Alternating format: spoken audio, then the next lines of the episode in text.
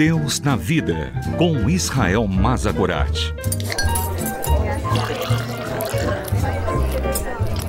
Olá, eu sou Israel. Sente-se, pegue o seu café e vamos conversar sobre Deus e sobre a vida, sobre a fé e sobre as nossas dúvidas.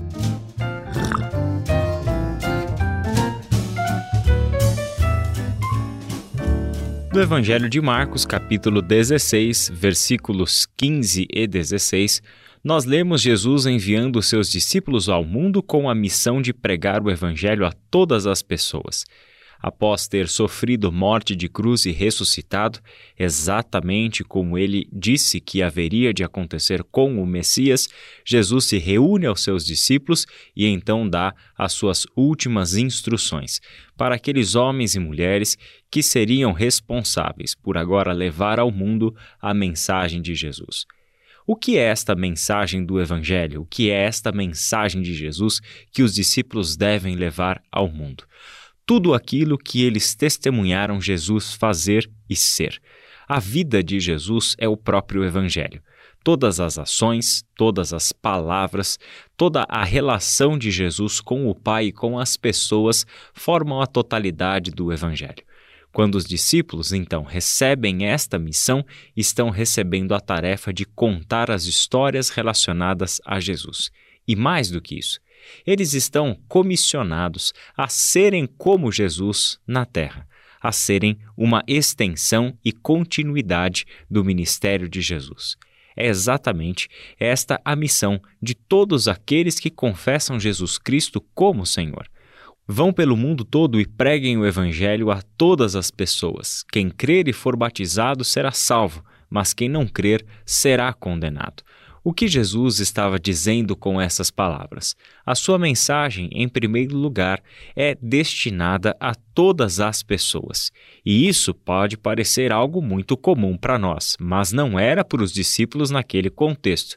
E o livro de Atos está aí para testemunhar para nós o como foi difícil para os discípulos esta tarefa de pregar a todos, já que samaritanos e gentios não faziam parte deste povo que mereceria receber do Senhor a salvação.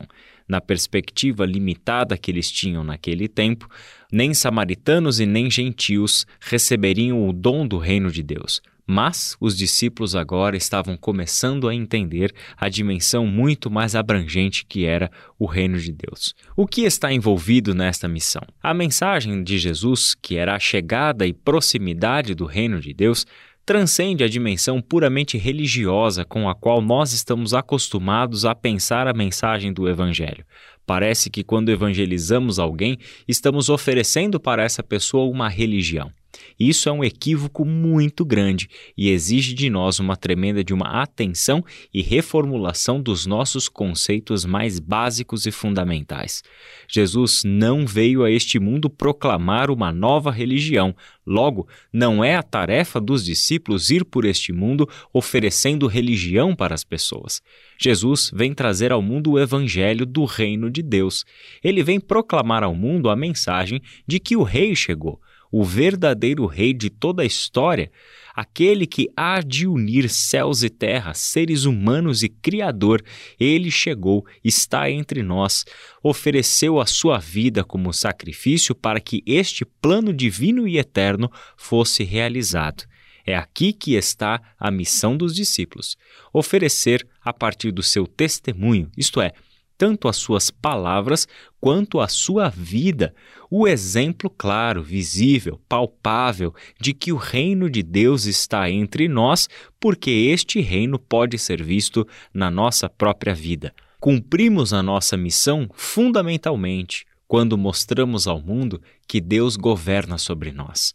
Quando somos reinados por Deus, quando somos dirigidos por Deus, não sonhamos as coisas que o mundo sonha. Não corremos atrás das coisas que o mundo corre. Não vivemos a partir dos valores com que o mundo vive. Temos uma vida diferente porque somos governados pelo verdadeiro e eterno Rei.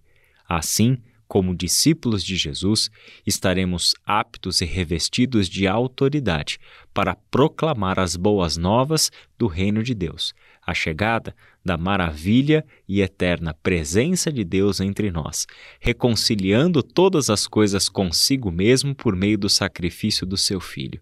E vamos nos tornando agentes deste reino no mundo, aonde quer que Deus nos coloque.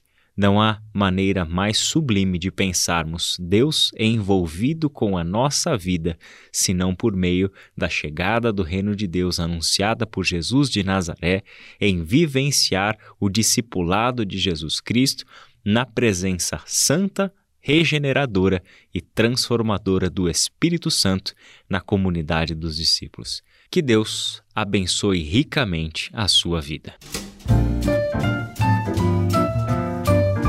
Deus na Vida, com Israel Mazagorat.